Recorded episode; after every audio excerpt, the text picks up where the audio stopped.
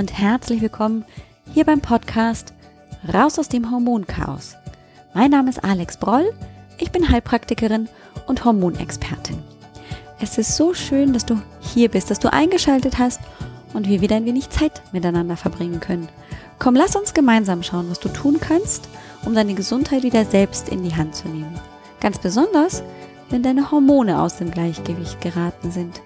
Und lass uns auch schauen, was du tun kannst, um dich wieder fit, gesund, ausgeglichen, zufrieden und einfach im Gleichgewicht zu fühlen. Hallo, hallo, hallo. Es ist so schön, dass du eingeschaltet hast. Ich freue mich riesig, dich als Zuhörerin, als Zuhörer zu haben. Wie geht es dir?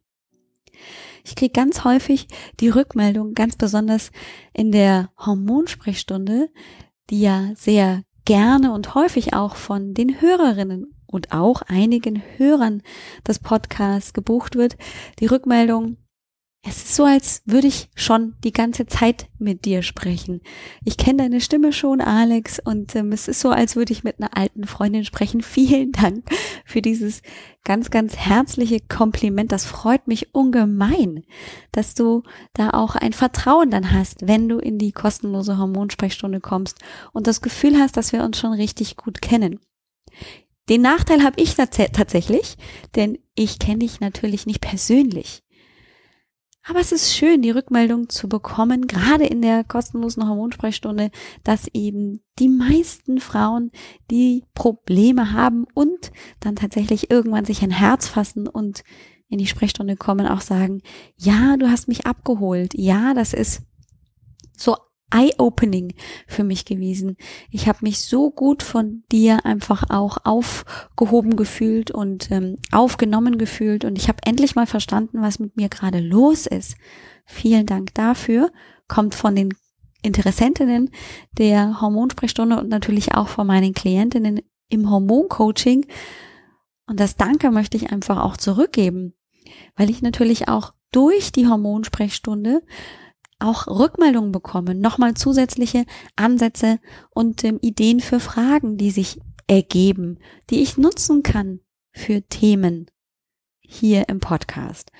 Also ist es wirklich ein sich gegenseitig befruchten in dem Sinne, dass ich die, die Ideen bekomme, weil einfach neue Fragen entstehen, die vielleicht noch niemals in meinem Kopf so aufgetaucht sind, aber die mir gestellt werden und die ich dann nutzen kann für den Podcast. Und andersrum hast du natürlich vielleicht einfach einen besseren Überblick über das Hormonchaos. Erste Schritte im Kopf, was du tun kannst. Einen roten Faden an der Hand. Oder einfach mal diese ganzen losen Enden an Symptomen und an Ideen, die dir vielleicht schon so ganz unbewusst vorherrschen, wo du nicht genau weißt, ah, was ist es denn jetzt wirklich, dass du das für dich nutzen kannst, um es ein bisschen besser zusammenzubekommen, um einen Überblick zu bekommen. Genau dafür ist eben auch die Hormonsprechstunde da. Wenn du also neugierig bist, wenn du da gerne mal vorbeigucken möchtest, bist du natürlich herzlich eingeladen, das zu tun. Heute also auch schon mal vorab die Einladung, schon, wenn man gerne, gerne vorbei gucken will, einfach das zu tun. Die Hormonsprechstunde zu buchen auf www.alexbroll.com Schrägstrich Sprechstunde. Wir sind im November angekommen. Wir haben ein bisschen Geburtstag gefeiert. Zu meiner Schande muss ich auch gestehen, habe ich tatsächlich das Feiern in den sozialen Medien irgendwie total übersehen und vergessen und hinten angestellt, weil ich so beseelt bin von meinen 1 zu 1 Kunden, die ich regelmäßig betreuen darf und ich gar nicht mehr hinterherkomme, die Social Media Kanäle zu bespielen. Also ah, ein großes Entschuldigung solltest du da auf der Suche sein. Ich krieg's oft nicht so auf die Reihe und ich muss auch tatsächlich ganz ehrlich zugeben, ich find's ganz schön anstrengend. Ich weiß aber nicht, was ich da so alles posten soll, wie ich das Thema Hormone irgendwie bildlich umsetzen sollte, was für Sprüche da gesehen werden wollen. Und das kostet natürlich auch wirklich Zeit, dort ähm, präsent zu sein, Dinge vorzubereiten. Und Die Zeit ist knapp. Ich verbringe sie tatsächlich von Herzen gerne mit meinen Klientinnen in der Recherche für den Podcast und, und, und, so dass dann meistens das Bespielen der sozialen Medien echt hinten runterfällt und ich die meiste Zeit nicht mal ein schlechtes Gewissen habe. Entschuldigung, dass ich das so sagen muss. Hm. Nun denn, es bedeutet nicht, dass ich nicht gerne einfach auch in Kontakt natürlich mit den Hörerinnen und Hörern von Raus aus dem Hormonchaos auch auf den sozialen Kanälen verbunden bin. Aber es ist wirklich auch manchmal so, dass ich mir die Frage stelle, was soll ich denn posten? Was soll ich denn erzählen? Ich könnte natürlich Aussagen aus dem Podcast posten. Ich könnte natürlich vielleicht auch Fragen posten. Aber wie gesagt, es gibt den Podcast und ähm, eine treue Hörerschaft, die immer wächst und wächst. Und dafür bin ich unendlich dankbar. Und vielleicht ist es nur gerade eine Social Media Pause. Wie dem auch sei, ich will nicht zu sehr ins Abseits geraten und schon ein bisschen auf das Thema zuführen. Wir sind im November angelangt und ich hatte dir ja auch erzählt, im November habe ich so ein bisschen vor, einen großen Themenkomplex anzugucken und zwar das Thema Depression. Ja, da habe ich mir ein großes Ziel gesetzt und dann festgestellt, puh, das ist ein großes Thema. Hm, hm, hm, mi, mi, mi. Kriege ich das auch hin? Ich habe immer einen sehr hohen eigenen Anspruch an mich selber, das sehr gut dir ähm, auch verständlich zu präsentieren orientiere mich viel auch an Literatur, arbeite das raus, recherchiere viel. Das ist dir vielleicht schon aufgefallen. Und ähm, beim Thema Depression habe ich tatsächlich ein Buch im Kopf, über das ich auch sprechen werde. Ich aber dann für mich beschlossen habe, dass ich heute die Folge so im Übergang zur Depression so gestalten werde, dass wir noch einen kleinen Zusammenhang zu den letzten drei Folgen haben werden, als es um den Zyklus, um Zyklusbeschwerden ging und wir dann in der nächsten Woche und vielleicht auch noch in der darauffolgenden Woche uns mit dem Thema Depression wirklich tiefer beschäftigen wollen. Einfach weil ich da das auf gute Füße stellen möchte und heute dieses Thema der prämenstruellen dysphorischen Störung mit dir angucken möchte. Das ist immer wieder Thema und ähm, ganz häufig stelle ich immer wieder auch gerade in der kostenlosen Hormonsprechstunde fest, dass die Frauen mit diesem Thema, mit diesem Begriff gar nichts anfangen können. Aber eine Symptomatik beschreiben, die da voll drauf passt. Weil es eben im Prinzip prämenstruell sagt es ja schon ein Stück weit aus, mit dem Zyklus verbunden ist, weil es mit die stärksten Einschränkungen psychischer Art sein können, die sich rund um die zweite Zyklushälfte, rund um diese Zyklusbeschwerden einschleichen können, dass Frauen da wirklich massiv drunter leiden. Und weil eben die psychische Komponente dabei so eine große Rolle spielt und diese depressiven Verstimmungen auch eine ganz große Rolle spielen können, war eben auch der Gedanke von mir, eben so einen Übergang zu schaffen von dieser Beschwerdesymptomatik, die sich schon auch ein Stück weit in das prämenstruelle Syndrom eingliedert, zu nehmen, um dann den Übergang zu finden zur Depression, zu einer nochmal sehr viel schwerwiegenderen Erkrankung, die eben auch nicht nur hormonell bedingt ist. Bei dem prämenstruellen bei der prämenstruellen dysphorischen Störung haben wir vermutlich einen sehr starken hormonellen Zusammenhang. Das Spannende ist allerdings, dass man heute immer noch nicht genau weiß, was denn die Ursachen für diese Erkrankungen für diese Störung sind. Man geht sehr stark davon aus, dass da die Hormone eine große Rolle spielen, weil sie eben so zyklisch vor der Periodenblutung auftreten kann, diese Störung, und auch danach wieder verschwindet. Und man geht auch davon aus, dass auch dieser Zusammenhang zwischen Progesteron und Serotonin, Serotonin die Überempfindlichkeit von bestimmten Rezeptoren im Gehirn auch mit eine Rolle spielen kann. Und ganz ehrlich, ich frage mich immer, wo sind denn die ganzen Wissenschaftler mit ihren schlauen Untersuchungen, mit ihren Forschungen, mit ihren Studien? Fällt das jetzt erst auf? Das PMDS, die prämenstruelle dysphorische Störung, war vor vielleicht zehn Jahren noch gar kein Thema.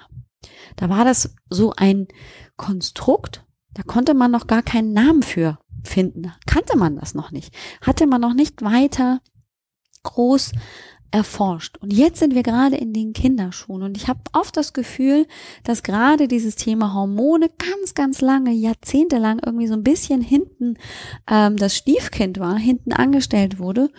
Und ganz besonders das Thema mit den Frauenhormonen und wie das uns Frauen eben beeinträchtigt, ganz lange kein Thema war. Da könnten wir jetzt auch eine Diskussion aufmachen, wollen wir nicht sie sind ja jetzt auf dem besten Wege. Und es gibt ja viele Gebiete, die immer noch so völlig schwarz sind, wie ein schwarze Loch und kein Mensch genau weiß, wie hängen da welche äh, Verbindungen zu Hormonen, zu Neurotransmittern irgendwie zusammen. Das heißt, da haben wir noch viel zu erwarten in den nächsten Jahren. Ach, da freue ich mich immer drauf, wenn sich da was Neues tut, weil einfach natürlich die Erklärungen, die Hintergründe, die Ursachen sehr viel einfacher es dann machen, dass wir einen Lösungsweg aus der Misere, aus dem Beschwerdebild finden. Das heißt, wir halten die Augen auf und nehmen das, was wir jetzt an Wissen haben und tun unser Bestes, damit dann schon möglichst einen entspannten und sicheren Weg aus dem Beschwerdebild zu finden. Dabei? Okay. Also, das, die prämenstruelle dysphorische Störung, das PMDS, wird gerne von den Frauen, wenn ich mit ihnen spreche, auch so charakterisiert, dass sie sagen, ja, und plötzlich so im zweiten Teil des Zykluses ist es so, wie als würde ein Monster in meinem Hirn entstehen. Plötzlich bin ich von jetzt auf gleich auf 180, ich schreie meine Kinder an ohne Grund, mein Mann muss leiden, der zieht nur noch den Kopf ein, alles ist mir zu blöd, ich bin launisch, dass es nicht mehr geht, von der einen auf die anderen Sekunde bin ich himmelhoch jauchzend und dann wieder zu Tode betrübt, plötzlich fange ich an zu weinen, weil die Taschentücher nicht mehr ähm, zu Hause sind und es ist nicht klar, ich bin nicht mehr ich selber. So beschreiben die das oft. Die fühlen sich wirklich so, als würden zwei Seelen in ihrer Brust sitzen. So ein bisschen wie Dr. Jekyll und Mrs. Hyde, ja? Plötzlich kommt hier das große Monster raus und alle anderen sind natürlich davon auch betroffen, aber ich selber krieg natürlich auch im Prinzip mit so, hä? Wieso verhalte ich mich denn jetzt so? Was ist denn mit mir? Und sie können es aber nicht regulieren, verändern oder sich da rausziehen. Gerade diese, dieser Wechsel der Stimmungslagen. Ich bin aggressiv, dann wieder total glücklich und lache und im nächsten Moment bin ich zu Tode betrübt. Also so diese depressiven Verstimmungen plötzlich wieder dieses Hochgefühl, diese Launenhaftigkeit macht den meisten Frauen extrem zu schaffen und das aggressive Verhalten, da erkennen die sich selbst im Spiegel nicht wieder. Die gucken sich an und es tut ihnen so leid, so wie sie sich verhalten, ihrer Familie gegenüber, ihrer Freundin gegenüber, auch den Arbeitskollegen gegenüber und können das nicht steuern. Das ist wirklich extrem frustrierend und sehr belastend für diese Frauen. Sie erzählen auch oft, dass sie sich nicht konzentrieren können, dass sie also extreme Konzentrations- und Gedächtnisstörungen entwickeln, so in der Zeit vor der Periodenblutung. Dass sie sich also wirklich nicht richtig mit sich in, im Reinen fühlen. Und das Spannende ist, dass es ganz, ganz häufig auch wirklich Zeiträume gibt, dass die Frauen sagen, im Schnitt so vier bis 14 Tage vor meiner Menstruationsblutung ähm, habe ich das Gefühl, da kommt wirklich der Mr. Hyde oder die Mrs. Hyde da raus. Und ich bin wirklich ein Monster. Ich kann mich nicht mehr kontrollieren. Und auch in meiner Recherche für diese prämenstruelle dysphorische Störung habe ich Zahlen rausgezogen, um das so ein bisschen ins Verhältnis zu setzen, weil als Frau kommen wir uns ja meistens dann so vor, als wären wir die Einzigen. Wir reden da nicht drüber, wir verstecken das, uns ist es fürchterlich peinlich, wir sind total beschämt, dass wir solche Gefühle, dass wir uns so aufführen. dass wir diese Gefühle haben. Und es ist tatsächlich so, dass bis zu 15 Prozent der Frauen, die im gebärfähigen Alter sind, an einer PMDS, an dieser Störung leiden. 15 Prozent. Das ist eine Menge. Wusstest du, dass vielleicht deine beste Freundin dieses Problem auch hat? Nee. Siehste, da haben wir das nämlich. Wir reden auch nicht drüber. Es ist ja nicht so, dass wir beim Kaffee, wenn wir uns mit unserer besten Freundin irgendwie nachmittags treffen oder wenn wir abends hier in der Clique losziehen und vielleicht mal Abendessen und netten Wein trinken, dass wir darüber sprechen, ähm, wie wie blöd und wie kacke wir uns fühlen vor der Menstruationsblutung, dass wir manchmal also wirklich aus der Haut fahren könnten und es uns aber nicht trauen, weil wir uns so massiv zurückhalten. Darüber redet Frau nicht.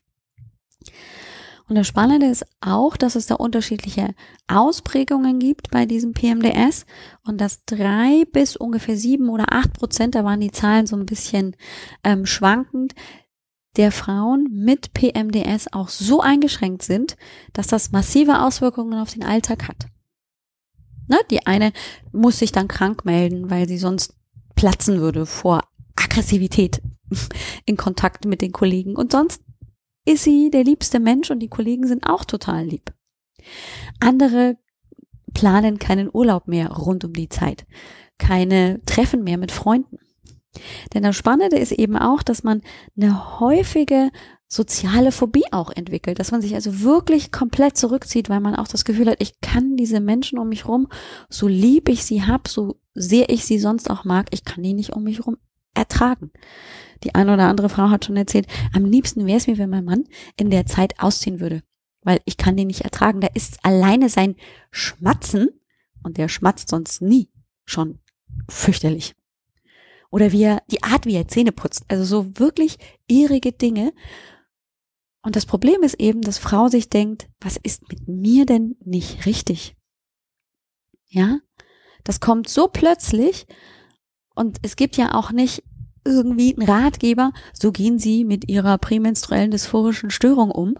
Ähm, schenken Sie Ihrem Mann eine Zweitwohnung. Das gibt es ja nicht.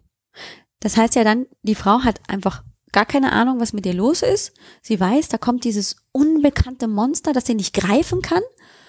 Ja, alle anderen im Umkreis wissen dann irgendwann schon Bescheid. Aha, jetzt ist wieder die Zeit und dann kommen die blöden Sprüche. Na, hast du wieder deine Tage? Das hilft jetzt auch nicht, werte Männer, auch wenn es gut gemeint ist und dass vielleicht tatsächlich da der Hintergrund möglicherweise wirklich ein hormonelles Ungleichgewicht ist. Das wollen wir Frauen in dieser Zeit wirklich nicht wissen. Es wäre toll, wenn wir in dieser Zeit ach, am liebsten in eine Hütte zurück, uns zurückziehen könnten und einfach nur für uns sein könnten. Aber das ist auch nicht die Lösung, weil wir wollen ja gerne noch teilhaben am Leben und nicht 14 Tage ähm, eines Monats irgendwo isoliert als Eremit leben. Oder? Macht auch keinen Sinn. Ist auf jeden Fall nicht schön, auch wenn manchmal der Wunsch danach ähm, da wäre. Und es ist auch so, dass viele Frauen auch zusätzlich noch PMS-Beschwerden haben also das prämenstruelle Syndrom, auch noch mit zeigen, dass sie dann plötzlich also auch körperliche Symptome merken, dass sie plötzlich Heißhungerattacken haben und richtige Ess-Fressanfälle haben. Und meistens können sie aber natürlich durch die Konzentrations- und Gedächtnisstörungen einfach auch nicht gut schlafen. Die fühlen sich komplett kaputt, müde, antriebslos, das geht gar nichts mehr. Deswegen natürlich auch der Wunsch, sich sozial zurückzuziehen, keinen Kontakt zu irgendjemandem zu haben, weil das einfach fürchterlich anstrengend ist, wenn ich eh schon keine Energie habe. Das, was Frauen auch häufig wirklich in den Wahnsinn treibt, und da gehöre ich auch mit dazu, das ist eben dieser blöde Nebeneffekt, ich wollte gerade was anderes sagen, aber dieser blöde Nebeneffekt dieser Hormonschwankungen und Frauen reagieren da sehr empfindlich, wenn sie in den Spiegel gucken morgens und dann abends sich denken, huch, sind es jetzt plötzlich zehn Kilo mehr auf den Rippen oder was ist das hier? Oder die Hose plötzlich nicht mehr passt. Morgens war noch alles schick und abends ist so, oh, puh. Und dann ist also wirklich die Hose im Prinzip zu eng. Also ein aufgeblähter Bauch, unerklärliche Gewichtszunahme, das plötzlich von, ich sag mal, einem, einer Zeitdifferenz von bis zu zwölf Stunden plötzlich drei oder vier oder sogar fünf Kilo mehr auf der Waage sind.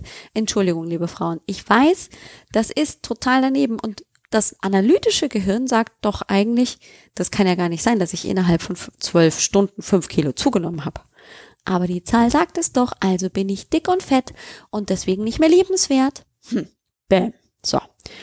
Und dann habe ich ja also wirklich nochmal schlechte Laune, oder? Weil das macht Frauen wirklich schlechte Laune. Entschuldigung, liebe Männer. Verdauungsstörungen sind auch so ein Thema. Und auch darüber spricht Frau nicht, dass sie vielleicht fünf, sechs Tage gar nicht auf die Toilette gehen kann, dass sie Verstopfung hat oder dass das rausläuft wie Wasser, also dass ständig Durchfall ist, dass sie sich einfach auch ständig irgendwie leer und ausgezehrt fühlt. Und Schmerzen können dabei auch auftreten. Ne? Die Muskeln tun mehr weh, der Kopf ist irgendwie ständig dicht, es tut im Nacken weh, die Gelenke schmerzen, das Laufen ist plötzlich sehr viel anstrengender. Also es sind so Kleinigkeiten, die nicht wirklich greifbar sind, die auch nicht alle zusammen auftreten, aber meistens immer in einem bestimmten Zeitraum auftreten, nämlich in der zweiten Phase des Zykluses nach dem Eisprung. Und wir haben schon so viel über das Progesteron gehört, gerade in den letzten drei Folgen. Und da holen wir uns dieses Hormon natürlich wieder her. Weil in der Regel kann davon ausgegangen sein oder ausgegangen werden, dass da auf jeden Fall der Progesteronspiegel nicht so ausgeglichen ist, wie er es idealerweise sein sollte. Und das ist natürlich auch wieder von Frau zu Frau sehr unterschiedlich. Jede Frau hat ihr eigenes Optimum. Und wir haben aber, um uns daran zu orientieren, wo ist denn das Optimum, nur Normbereiche von bis. Das kann jetzt sein, dass der Normbereich für mich als Individuum ganz woanders liegt. Und dass das dann zwar laut Ergebnis, laut Analyse irgendwie sagt, hey, tipptopp, ihre Werte sind super in Ordnung und ich mich aber nicht danach fühle als Frau. Und dann habe ich ein Problem, weil dann zweifle ich nämlich an meinen Beschwerden, dann bezweifle, dann komme ich tatsächlich als Frau irgendwann vielleicht zu dem Schluss, ja, dann bilde ich mir das alles nur ein. Dann bin ich halt einfach irgendwie grundsätzlich irgendwie ein schlechter Mensch, weil ich so launisch bin. Ja, dann bin ich halt nicht liebenswert. Und lauter solche Dinge. Ich meine, wir kommen doch auf solche verrückten Ideen, wenn wir gar nicht wissen, wenn wir es nicht zu greifen wissen, was hinter unseren Beschwerden steckt, oder? Wenn ich immer nur gesagt bekomme vom Arzt, vom Frauenarzt oder von meinem Mann oder wo auch immer, es ist doch alles in Ordnung mit dir. Die Werte sind top, sie sind gesund. Ja, wenn ich gesund bin, wenn also die Werte sagen, ich bin gesund, dann kann ich doch nur die nächste Schlussfolgerung ziehen. Ich bild mir das ein. Und damit bin ich dann also irgendwie sowas wie ähm, psychisch gestört. Oh, wer will schon psychisch gestört sein? Keiner. Und hier möchte ich dir gerne an dieser Stelle sagen, die Schlussfolgerung ist wirklich falsch. Auch wenn wir nicht jetzt in diesem Moment wissen, was die wirkliche Ursache zum Beispiel für diese prämenstruelle dysphorische Störung ist, bedeutet das nicht, dass du einfach nur dir alles einbildest und psychisch gestört bist. Nein! Deswegen sind diese Symptome trotzdem da und deswegen schränken sie dir wahrscheinlich dein Leben massiv ein. Und natürlich gibt es Möglichkeiten, jetzt sich damit zu beschäftigen und Wege zu finden, dass es dir besser geht.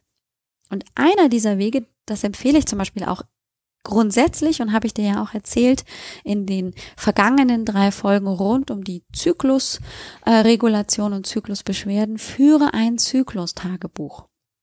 Und ich habe ein ganz, ganz tolles gefunden, deswegen habe ich mir dieses Mal nicht die Mühe gemacht, selber noch eine PDF-Datei zu erstellen. Es gibt ein ganz, ganz tolles Zyklus-Tagebuch, zwei Seiten sind das, von der Frau Dr. Almut Dorn.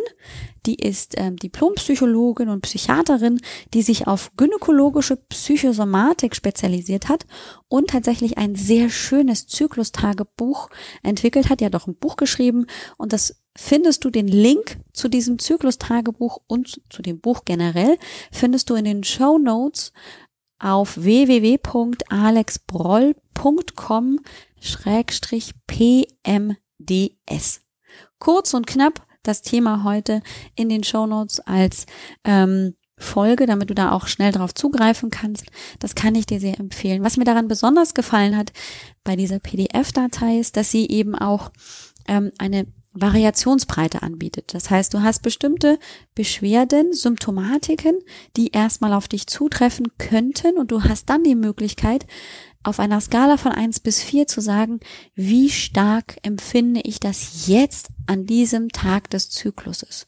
Also wenn du dich am 16. Tag des Zykluses reizbar fühlst, aber auf der Skala ist es so eine Eins, aber an Tag 23 ist es eine absolute Vier und die und dieses Gefühl der Vier für die Reizbarkeit bleibt bis zum Tag der Menstruationsblutung, dann hast du da einfach auch natürlich eine bessere Möglichkeit, das auch mal für dich zu verbildlichen. Wo sind denn die Beschwerden? Wann beginnen die? Wie lang dauern die? Und was ist denn so das Größte, was dich belastet? Also, ein Zyklustagebuch ist nicht nur sinnvoll, um zu gucken, hatte ich einen Eisprung, sondern natürlich auch um etwaige Beschwerden, Symptome, die dann vielleicht mit Beginn des zweiten Teils des Zykluses loslegen, dann auch ein bisschen im Überblick zu haben. Unbedingt, unbedingt mal aufschreiben, um da ein bisschen Klarheit reinzubringen. Und man kann natürlich dann auch zum Frauenarzt gehen, sich die Unterstützung bei einem Heilpraktiker suchen, ins Hormoncoaching kommen oder einfach mal die Hormonsprechstunde buchen, um zu gucken, ähm, habe ich da so eine Tendenz zu PMDS und dann ist es häufig so, also gerade auch die ähm, Frau Dr. Dorn bietet es an, dass es eben natürlich auch dann weitergeht, dass häufig auch Frauenärzte davon einfach völlig überfordert sind mit dieser Symptomatik und dann auch eben Kollegen herangezogen werden, dass es Psychiater, Psychologen ähm, auch gibt, die sich mit dem PMDS, mit PMS grundsätzlich auch als psychische Komponente durchaus auskennen und da auch dementsprechend zur Seite stehen. Denn ganz wichtig ist natürlich auch, andere Erkrankungen auszuschließen. Na? Wenn ich nämlich von einem PMDS ausgehe, dann muss ich aber natürlich auch wissen, besteht vielleicht die Gefahr, dass diese Person, diese Frau nicht doch auch eine andere psychiatrische Erkrankung hat, sowas wie Borderline-Syndrom, Depression oder eine Angststörung. Denn es geht natürlich auch darum, im Prinzip dann damit Ursachenforschung zu betreiben, so dass ich dann dementsprechend auch die nötigen Maßnahmen einleiten kann. Denn die Behandlung einer Depression ist gegebenenfalls ganz, ganz anders als die Behandlung von einer PMDS. Das ist also wichtig, nochmal im Kopf zu haben, dass es dann nicht hier One Fits All Methoden gibt, wo man dann sagen kann, na ja, ich habe eine depressive Verstimmung aufgrund von PMDS und man macht das genau gleiche wie bei einer Depression. Die Ursachen sind ja häufig eine andere und deswegen muss dann auch tatsächlich die Folgebehandlung vermutlich einfach anders aussehen. Grundsätzlich ist es so, dass ich immer wieder feststelle, gerade wenn Frauen mit auch nur sehr milden Formen von PMDS bei mir aufschlagen und sagen, ja, ich habe eben hier vermutlich einen Progesteronmangel und der lässt sich dann im Hormoncoaching irgendwie tatsächlich bestätigen, dass wir dann natürlich daran arbeiten, diesen Progesteronmangel auszugleichen. Und grundsätzlich kann man natürlich sagen, gibt es Maßnahmen, die das Wohlbefinden generell stärken können. Bewegung hilft. Und das ist natürlich dann immer so dieses, ja, ich habe es im Kopf, ich verstehe es analytisch, aber ich kann mich nicht aufraffen. Also da steht oft natürlich dann wieder die Psyche im Weg, um dann wirklich in Gang zu kommen. Da braucht es vielleicht auch, und jetzt gehen wir so ein bisschen in den Coaching-Anteil, wenn es einfach um diese Motivation geht, einfach auch einen großen Grund, ein großes Why. Warum mache ich das dann? Vielleicht ist es in dem Fall mein Why, weil ich einfach wieder entspannt und gelassen mit meinen Kindern umgehen möchte. Oder weil ich eine angenehme und wertschätzende Beziehung mit meinem Partner führen möchte. Das sind große möglicherweise ähm, Warums, die dann motivieren, dran zu bleiben. Denn das Dranbleiben ist ja häufig die Problematik, ganz besonders wenn es um den Sport geht, nicht wahr? Ja, und noch etwas, was ziemlich unangenehm sein kann, weil man es einfach nicht gewohnt ist, weil man nicht weiß, auf was man sich einlässt und weil es sich oft so einschränkend anfühlt, das sind diese lästigen Ernährungsumstellungen. Und bitte, einmal hier groß angemerkt, ich rede hier nicht von Diäten, hier eine Diät, da eine Diät und hier eine Kalorien, ähm, Entzugsgeschichte und, und, und, sondern ich rede von Ernährungsumstellung, weil es gibt einfach möglicherweise Nahrungsmittel, die du persönlich als Individuum nicht verträgst und die dann solche Ungleichgewichte auch zusätzlich verstärken können.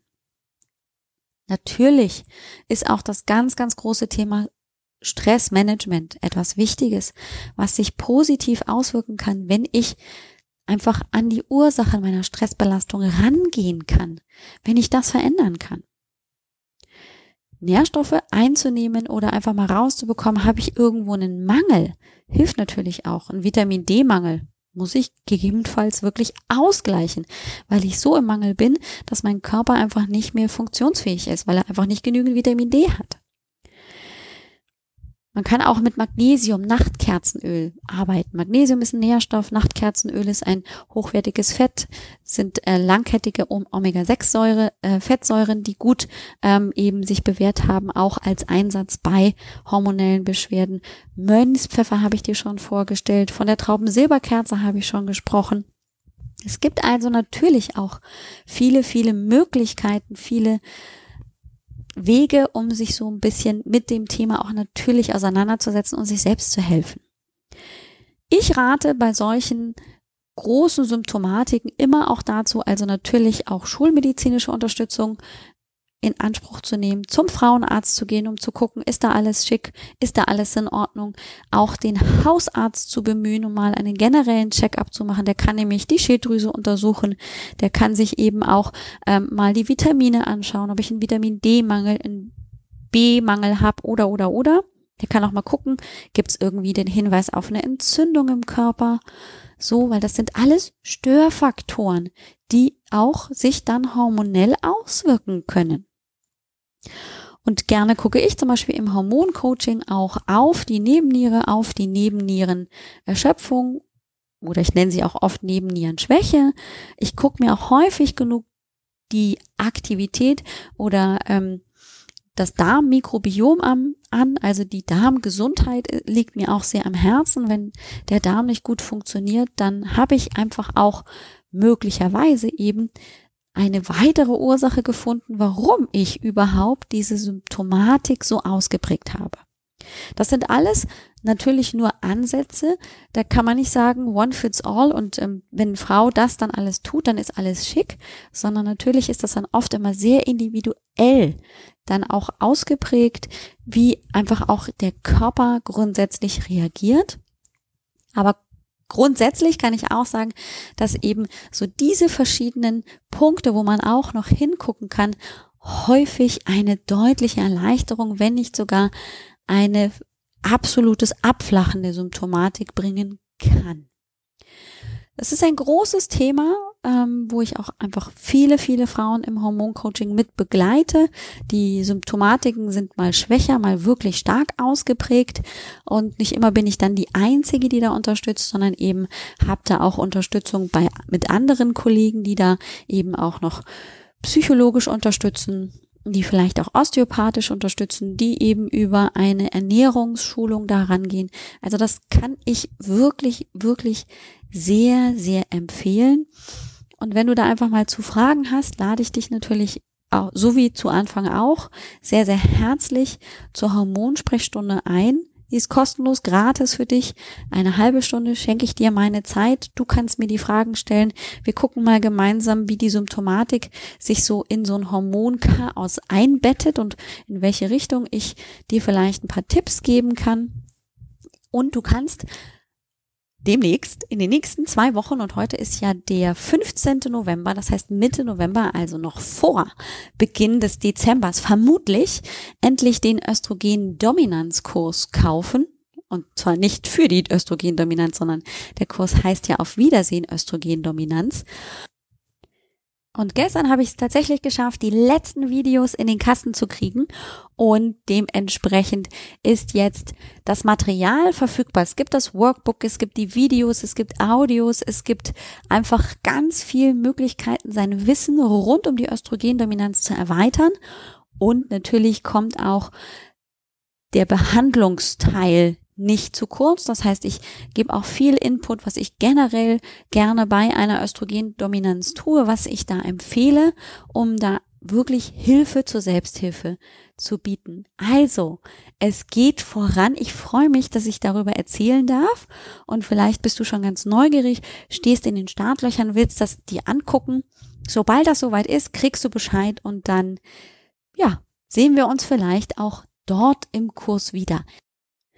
Ich wünsche dir eine großartige Woche. Drück dir die Daumen, falls du PMS, PMDS oder starke Menstruationsbeschwerden hast oder sie gar nicht kommt oder was auch immer, dass es sich ändert, dass der Monat besser läuft, dass es dir einfach körperlich besser geht, dass du einfach daran schon, einfach weil du dir Wissen aneignest, dass es besser wird mit dem Zyklus, dass es dir einfach besser geht, dass du in dein Wohlbefinden zurückkommst und immer mehr merkst, ja, Hormonchaos ist nicht der Hauptpunkt in meinem Leben, sondern ich kriege es langsam in den Griff. Da drücke ich dir die Daumen immer weiter. Deswegen vielen herzlichen Dank auch fürs Zuhören, fürs einfach Input holen, damit es dir besser geht. Ich hoffe, das ist mir gelungen. Und nächste Woche sprechen wir wirklich über die Depression. Die hängt dann ähm, natürlich sehr viel größer auf. Da gucken wir uns natürlich auch gegebenenfalls das Serotonin mit an und auch neue Konzepte. Eins möchte ich dir vorstellen, was vielleicht ähm, dir noch gar nicht so über den Weg gelaufen ist. Und darauf freue ich mich schon sehr und bin gespannt, ob ich das in einer Folge hinkriege, ob wir nicht zwei am besten machen. Ich wünsche dir was. Bis bald. Ciao.